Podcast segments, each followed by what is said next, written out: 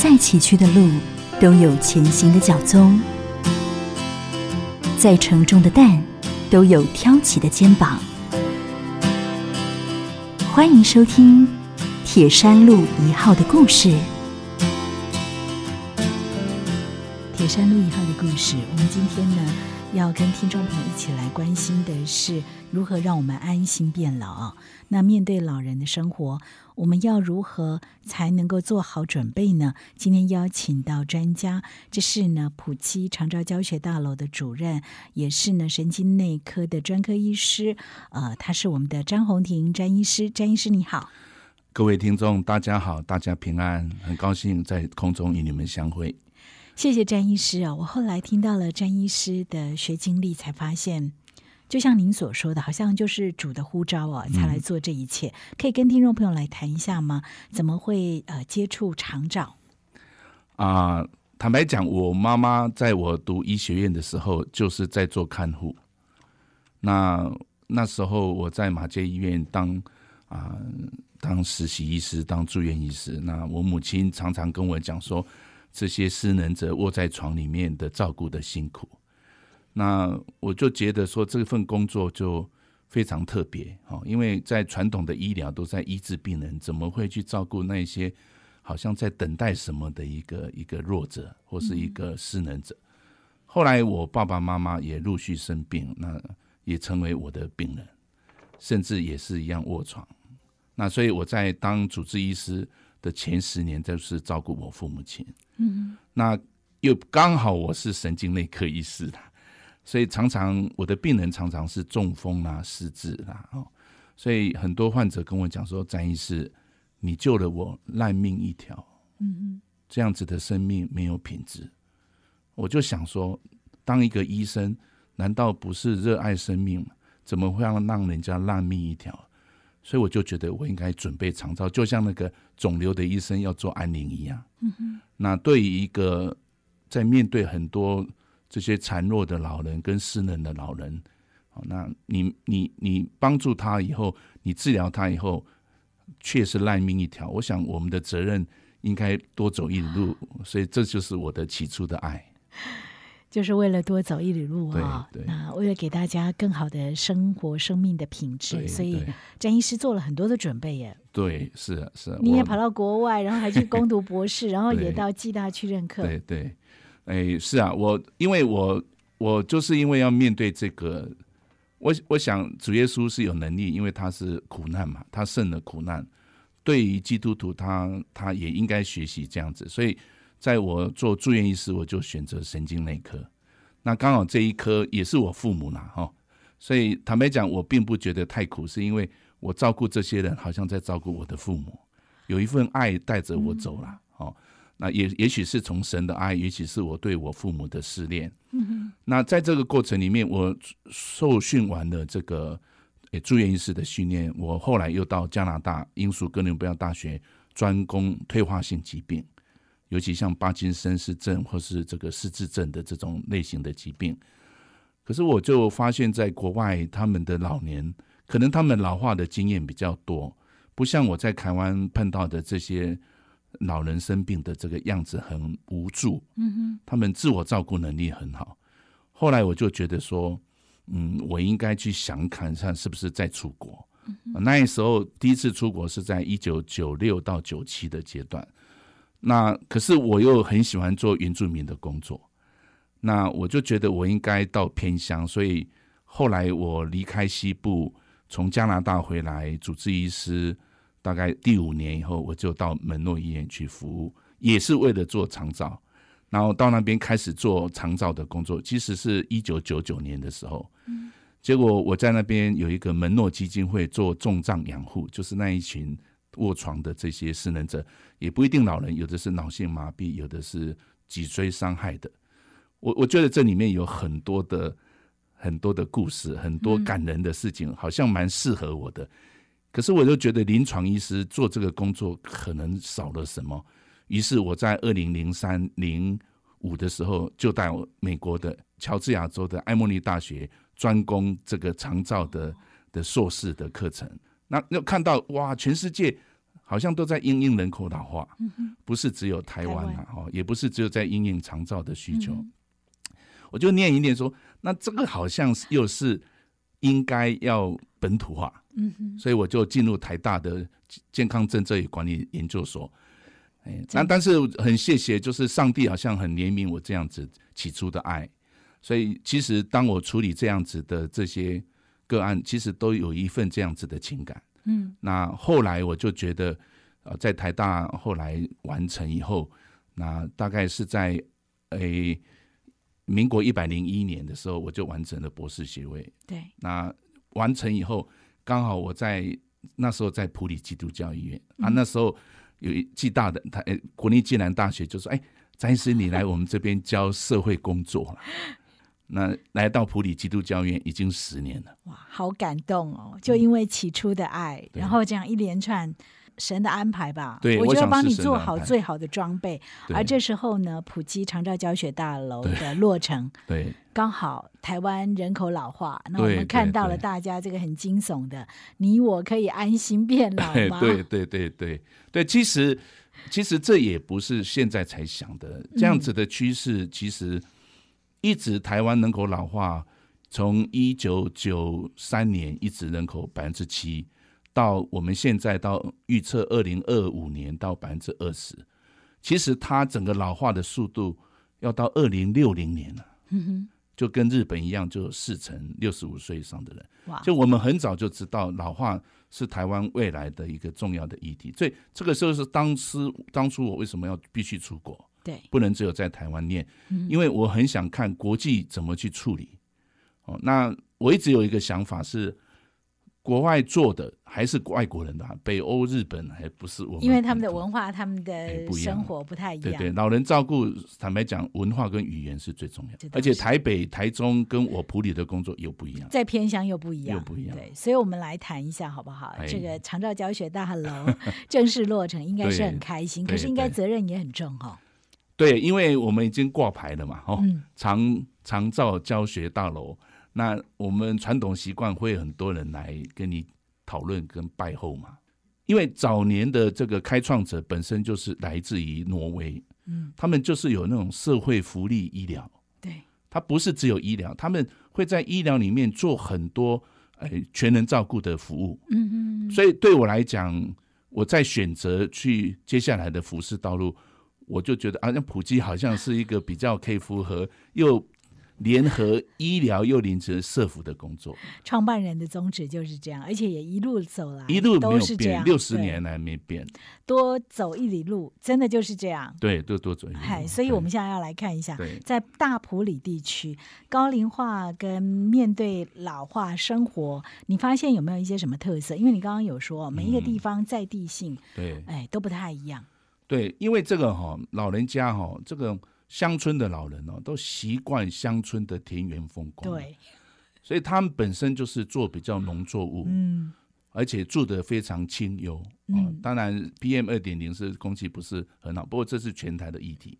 不过基本上来讲，我们在照顾上面不能就像都会型有有很多的机构性的照顾，我们必须要在他的社区里面，他最熟悉的环境里面来置入有一些基本的这个生活照顾跟健康照护。对，哎，那这个就是一个非常重要的，也就是说，民众在高龄化的过程里面，虽然在偏乡里面，哎，在乡村里面，它的速度是比较快，可是相对的，我他们却因为它比较需要很多在地化的一个，还有还有这个文化性的照护，所以在这个过程里面，我们很需要提供这一类型的服务。嗯，那也没有太多的医疗单位跟我们争夺啊，哦，就所以我们因为无利可图啊。嘿无利可图，所以民众来到我们这边，他希望我们极大化，嗯，最好你他需要的医疗啦、长照啦、工位啦、社服，通通到位。哎，那那这样就就比较简单一点，他不会说到处乱跑。哎，不要台北看台大看四个医生，星光散给你四个医生，那这样十六颗怎么吃的药吃的话，那我们在在在乡村的地方就比较不会这样。他就会都在这个地方。哎他比较是你们刚好也都，你刚好普及也愿意做这个全人的关照啊。就多走一点路嘛，哦，因为我们因为他跑出去他就问题就很多嘛。可是我们在这边，我们就他需要医疗，我们就把他医疗整合起来，我们就尽量多陪他走这条路。然后在在社区里面利用乡村的这种文化性、在地性，那有一点创新，然后有一点，比如说强调有一些生产性的产业啦，那种实农教育啦，好，比如说园艺教育哈，那用这样子来带动他们的生活化。社区化的活动，而且对他们也才是一个对的方式啊！我觉得，我我想幸福感还是最重要，不管生不生病。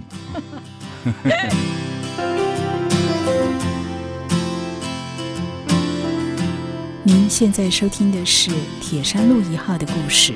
本节目由福珍控股赞助，普里基督教医院、台中古典音乐电台 FM 九七点七共同制作。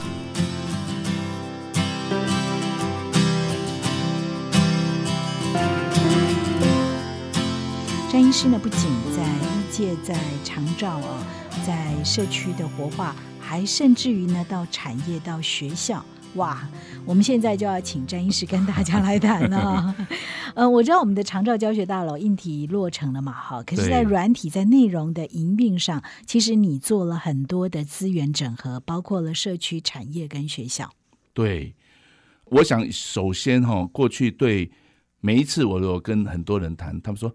你们医院这样照顾这些长照的老人，你觉得你会满意吗？其实我不满意，好，因为太医疗了。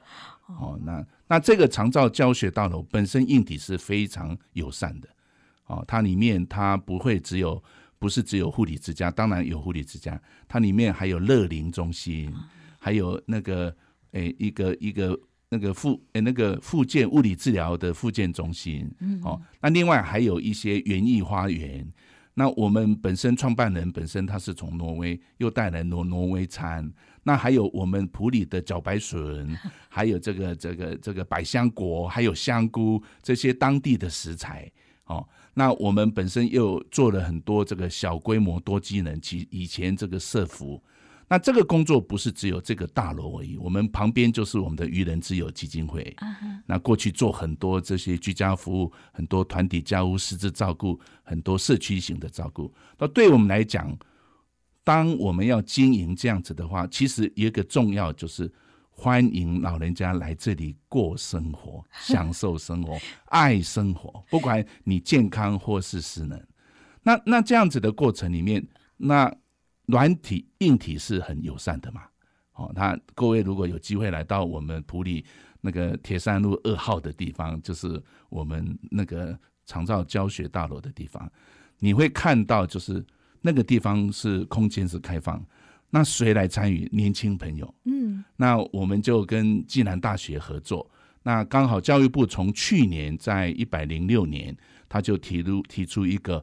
就是大学社会责任计划，嗯嗯，那在是全国执行的，对。那大学社会责任计划有一个很重要，就跟在地产业结合，嗯哼，还有能够培养这个到我们暨大来读书的这些年轻朋友、大学生。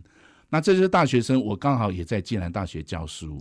那我教的是健康促进，嗯，那所以这个大学生就会在我的课程里面整合，嗯，比如说我在学校上了十八周里面，我有十堂课是考试的、念书，把这些知识充满以后，于是，在健康促进，我就把他们分为五组，里面有园艺治疗，有这个艺术治疗、运动治疗、怀旧治疗，还有社区活动，尤其普区在去年也接了这个长照 A B C，嗯，所以我们就把小朋友。也不是小朋友，大朋友 带到社区里面，那有我们的夜师哦，有一些这些被被已经有证照的这个夜师哦，有有有这个啊这些专师哈，普及的这些专师带领这些。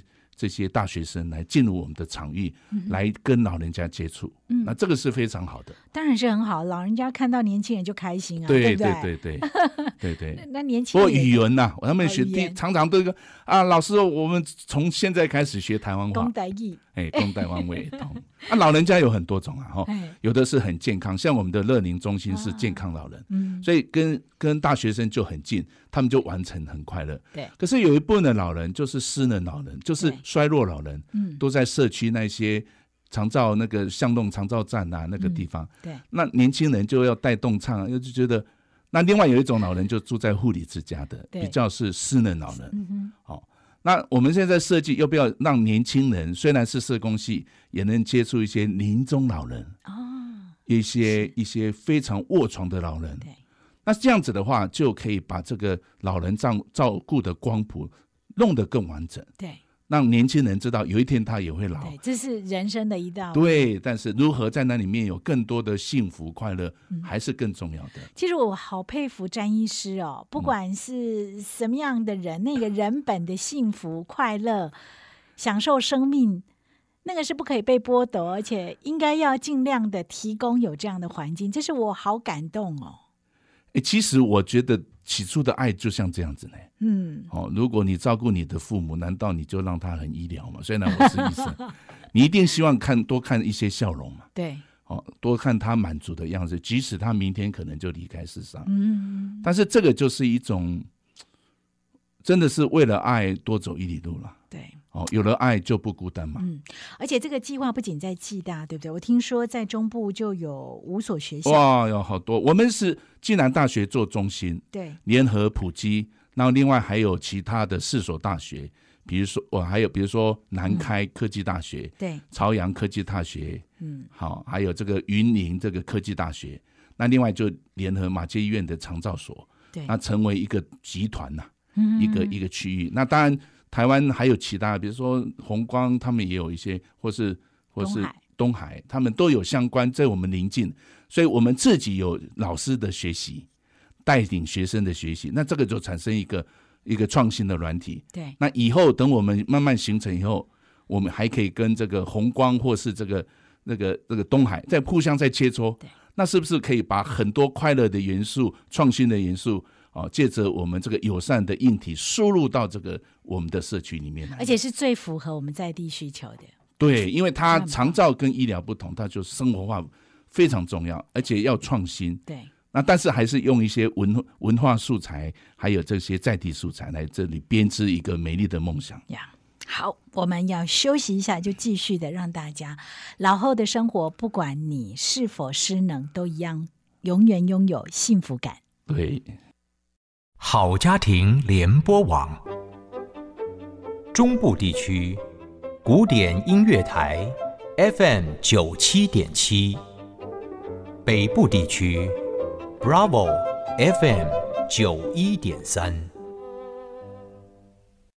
呃，要认识这个老年生活，我们才能够做好准备。做好准备，你才不会有遗憾，或者是错愕，或者是让自己最后一里路走得很辛苦的时刻啊。就像詹医师讲的，这个多走一里路，为的就是希望让每一个人，不管在何时，都永远充满着幸福感。那个幸福感是很重要的哈。是的，是的，所以在我们的长照教学大楼里头，很注重呃这个教学分享的平台。对，哎，我们来谈这一块好不好？嗯嗯，对，这这个哈，因为长照哈，理论上来讲，它是过去我们都是失能者照顾，它大概在目前的人口占诶十六点五趴啦，但是大部分的老人家还是健康的，是八十三点五。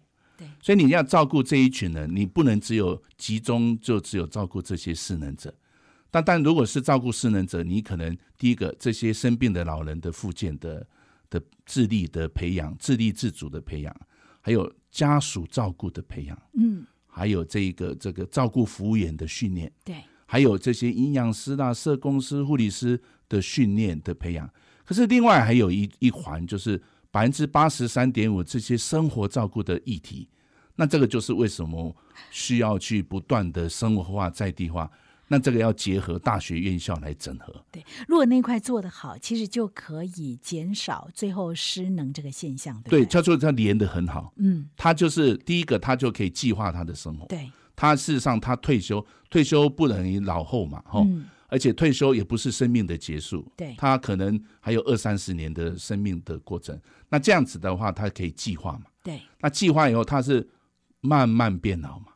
慢慢变老的过程，他就可以说从健康老人变成虚弱老人，变成失能老人，变成临终老人。但是过去我们就集中火力在失能老人，忽略的健康老人的这些生命的转型。而且不管报道或什么，都是一些失能老人，对，很可怜啊，都没有做弱势关怀，弱势关怀。不过应该要在社会创新啊，对，哦，这个社会创新应该是更重视那一些健康老人的生癌规划，嗯，也就是他的退休生活的。而且要倡议，对不对？对呀他们这些老人哦，不是只有受惠者，他们也是贡献者啊。对，他们就是要生命传承，所以当他们来到我们的社区，你只给他身体检查，呃，我想太慢了，应该在他在我们这样子的一个教育这个这个倡议活跃老化的环境里面，他就在预备自己。其实有预备最重要，那要怎么预备呢？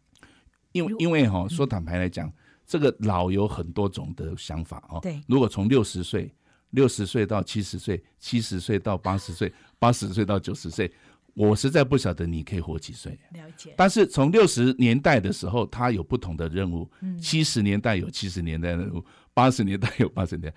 如果您活到九十岁哈，那你有九十岁的任务啊。就是与时俱进啊，对，会有不同的对对对，不是纯粹医疗，因为它它这个牵涉到他的体能，嗯哦，他的人际关系，他的资源，哦，他的网络，他都会改变的。对，啊，当然我我们现在医疗已经知道说他在六十几岁可能比较偏到什么问题，七十几岁可能是什么问题，八十几岁，因为这是人生的常态，对，只要有预备，就不会没有幸福。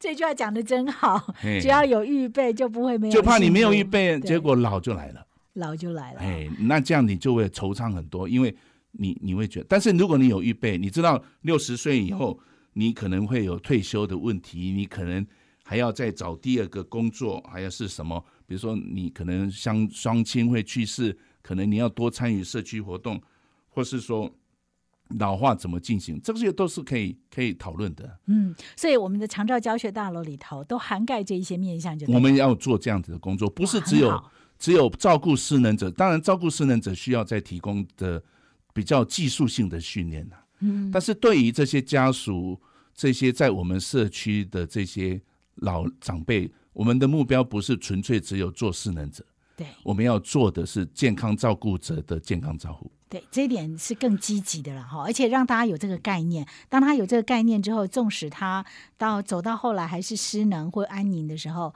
其实还是像您讲的，有准备嘛？对啊，有准备就会有那幸福。啊？你不老只有早死啊！一定要老嘛。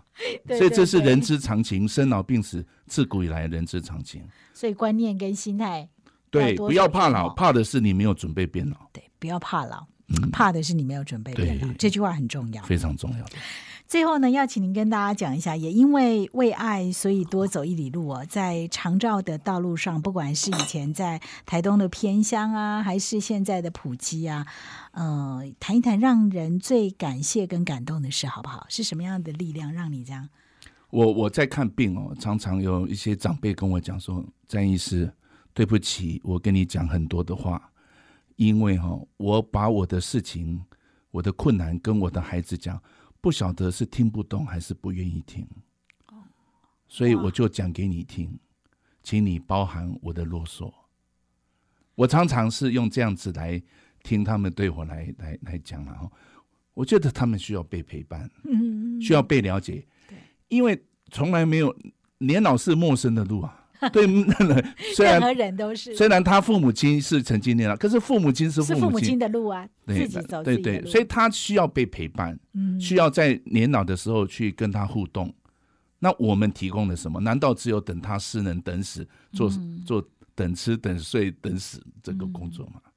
所以我们应该，即使是到那个阶段，还可以再再更活跃，寻找幸福梦想啊，要圆梦嘛。对，对不对？所以我我常觉得，事实上是我学习我收获最多了啊，因为我从这些笑容、这些信任里面，不断的激励我往前在奔跑啊。因为有一天我也在老啊，我知道我自己也在准备我的年老，那我就通过这样子里面，那不断的做一种生命的传承，我觉得非常有意义，这是我最感动的事情。我觉得我今天收获也好多、哦，真的是让我看见了不一样的风景。哎，我发现他呃，这个《天下》杂志应该要来采访你才对，没有没有，他 就不会让人那么担忧。对，这个那个是不过这也是事实啦。哦，他那个杂志写的，不过有的时候太局限化。其实嗯台湾还是最美的还是人嘛，还是人啊，因为这个样子的色彩是大家来编织的，所以我想是值得大邀请大家共襄盛举，来追求一个活跃的老化生活。谢谢张医师，我们做好准备就不怕老后的生活对。对对，谢谢你。好，平安，谢谢各位。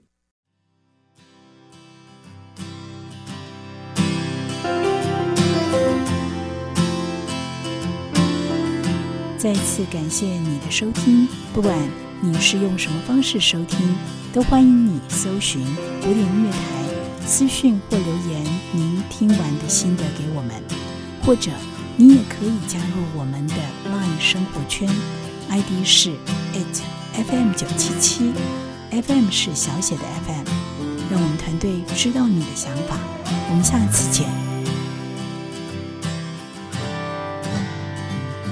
在弱势有需要的人身上实现爱，是上帝给行善者的恩典。普里基督教医院和你一起把爱传递下去。零四九二九一二一五一。